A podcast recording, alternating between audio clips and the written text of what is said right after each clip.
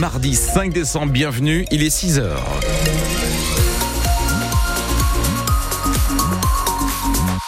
Mais pour l'instant, je vous rassure, le trafic est normal sur les routes de la région. Ça reste fluide, prudence, parce que euh, Thomas, vous confirmez, il y a du brouillard ce matin. Oui, c'est soit de la brume, soit des averses, soit de la pluie. En tout cas, journée euh, humide avec des températures qui remontent encore un petit peu, entre 4 et 6 degrés ce matin. On aura pour cet après-midi entre 6 et 8 degrés. Mais d'abord, Thomas, les pompiers du Nord appellent à la prudence. Des enfants ont été intoxiqués avant-hier soir au monoxyde de carbone. Oui, à Roubaix, dans le quartier du Pile, cinq enfants d'une même famille, deux d'entre eux âgés de 10 et 13 ans ont même été emmenés inconscients à l'hôpital. Ces intoxications au monoxyde de carbone peuvent être provoquées par des chaudières, par des poêles. Et là, il y a Bergel, c'est un barbecue qui est en cause. Oui, c'est un genre de barbecue à charbon, ouvert avec une grille posée dessus qu'on utilise normalement l'été à l'extérieur. Les parents de cette famille de cinq enfants l'ont installé dans le salon pour essayer de réchauffer un peu la maison. En plus de ça, un poêle au fioul en mauvais état était également utilisé.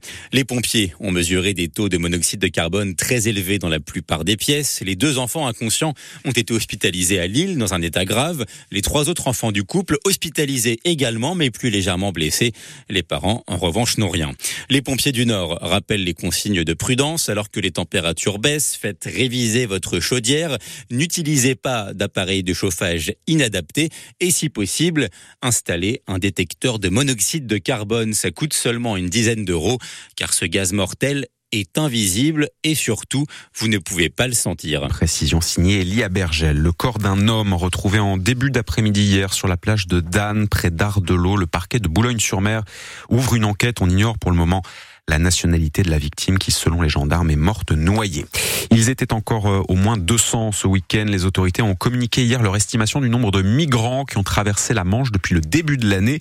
29 000 personnes contre 44 000 l'an dernier à la même époque, selon le préfet délégué à la défense et à la sécurité de la zone nord. Et puis Thomas, après l'attaque au couteau de samedi soir à Paris, le débat se poursuit autour des radicalisés qui sortent de prison. Oui, puisque c'est le cas du mise en cause dans cette attaque près de la Tour Eiffel qui a fait un mort, un homme condamné en 2016 pour association de malfaiteurs terroristes. Marine Le Pen, qui était l'invitée hier de France Bleu Nord, estime qu'il faut renforcer les contrôles à la sortie de prison, prévoir une rétention de sûreté quand la dangerosité est avérée.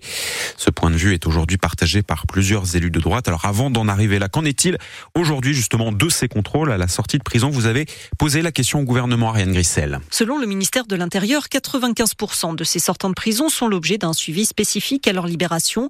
Il peut s'agir d'une mesure de contrôle administratif baptisée MICAS, à laquelle a notamment été soumis le terroriste de samedi. Cela implique par exemple l'interdiction de quitter un périmètre précis, d'entrer en contact avec certains ou des obligations de pointage. Le tout peut durer un an sous certaines conditions. À cela peuvent s'ajouter des mesures judiciaires. L'assaillant de la Tour Eiffel devait par exemple suivre un programme visant à la réinsertion dans le cadre de son sursis. Son évolution a été jugée positive et ce suivi judiciaire a été levé en avril. Les services de renseignement continuent ensuite à surveiller ces anciens détenus de plus ou moins près.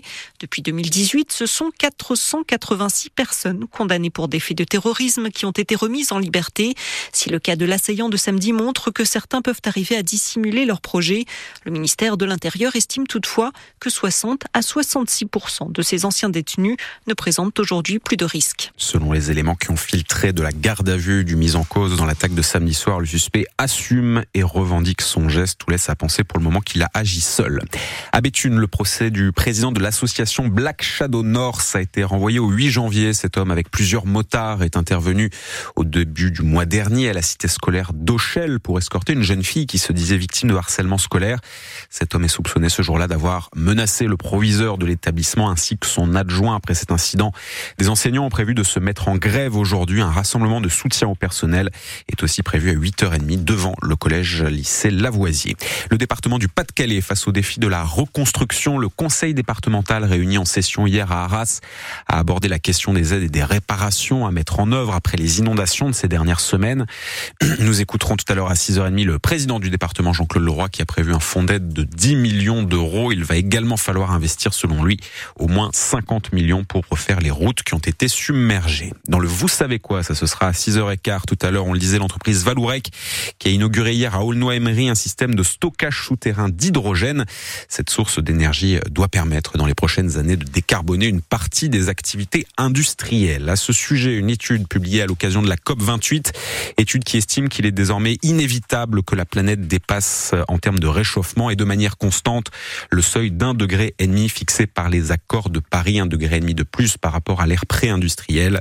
Selon les scientifiques, il y a même désormais une chance sur deux pour que cela arrive dans les sept années qui viennent. 6h05 sur France Bleu Nord et sur la côte d'Opale, Thomas, les élus redisent qu'ils ne veulent pas d'éoliennes en mer. Les maires du Touquet et de Berck-sur-Mer ont organisé euh, hier soir une réunion à ce sujet. Ils assurent que ce projet d'éoliennes offshore dans le secteur va refaire surface à un moment ou à un autre, puisqu'Emmanuel Macron veut développer la filière. Il l'a redit récemment avec le lancement d'un appel d'offres. Le maire de Berck-sur-Mer, donc Bruno Cousin, est 100% contre. Ça fait plusieurs fois que nous sommes menacés par ces installations et vu les déclarations euh, récentes du président de la République, euh, nous savons très bien que ce projet euh, remonte au-dessus de la pile et il est urgent pour nous de dire non, il n'en est pas question.